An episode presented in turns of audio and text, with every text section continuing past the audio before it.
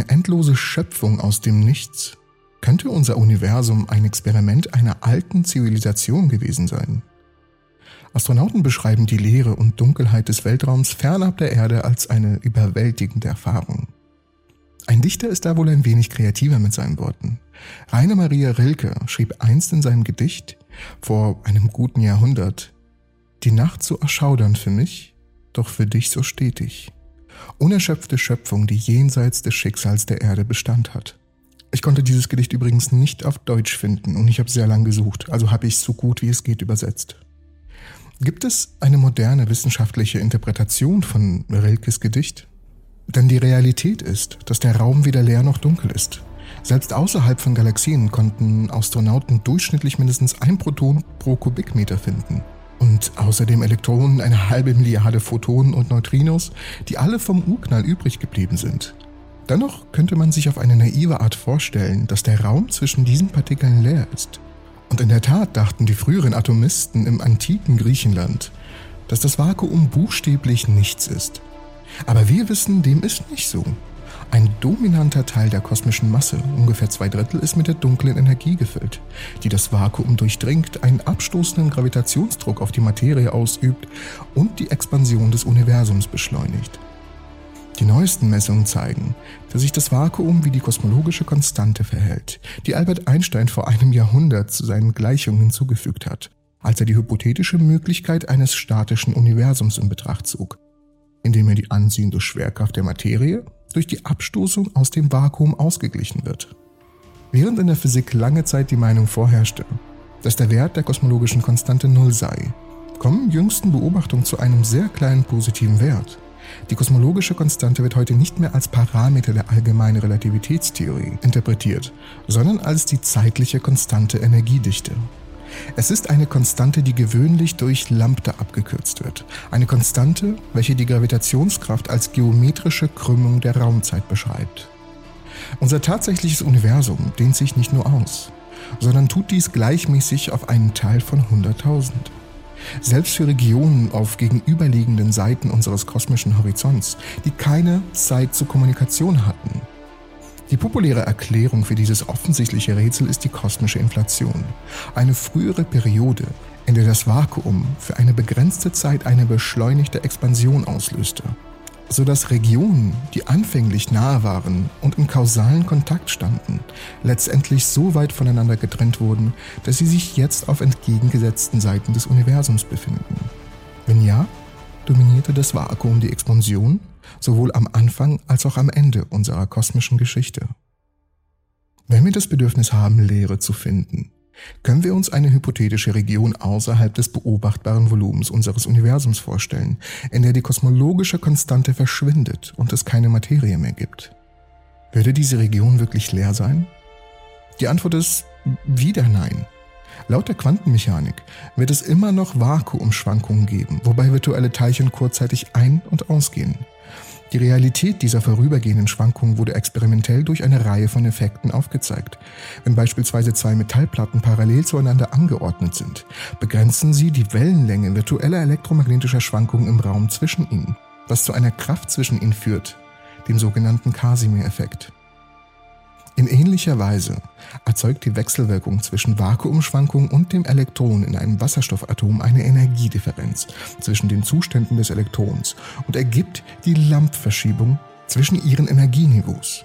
Ein Effekt in der Quantenphysik. Die Verschiebung zeigte, dass zwei Atomzustände im Wasserstoffatom, die nach der Dirac-Theorie oder Dirac-Gleichung der relativistischen Quantenmechanik exakt gleiche Energien haben sollten und doch eine sehr geringe Energiedifferenz aufweisen. Diese Entdeckung legte einen Grundstein für die Quantenelektrodynamik. Allerdings würde die Erklärung für die Dirac-Gleichung und die Lamp-Verschiebung den Rahmen des Videos sprengen. Ein ausreichend starkes elektrisches Feld kann auch virtuelle Elektronen und Positronen aus dem Vakuum beschleunigen, so dass sie sich zu realen Teilchen materialisieren und den Schwingerlimit der Paarbildung hervorrufen. Ein Grenzwert in der Quantenelektrodynamik, ab dem lichtlineare Effekte für die elektrische Feldstärke erwartet werden.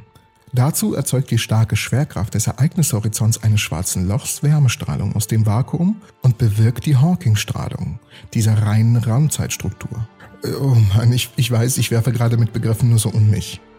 Tatsächlich trifft Wärmestrahlung nicht nur in schwarzen Löchern, sondern in allen Systemen mit kausalen Horizonten aus dem Vakuum aus. Beispielsweise hat eine Beschleunigungssonde einen Rindlerhorizont, von dem aus sie ein thermisches Strahlungsbad erfasst, wodurch der Unruheffekt erzielt wird.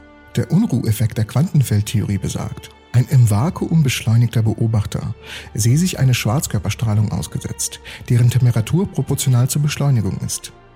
Der 1976 von William Unruh an der University von British Columbia in Kanada postulierte Effekt ist außerordentlich klein. Für eine Beschleunigung, die auf einer Strecke von einem Mikrometer relativistische Geschwindigkeiten erreicht, lege die Strahlungstemperatur knapp unter dem Niveau der kosmischen Mikrowellenhintergrundstrahlung.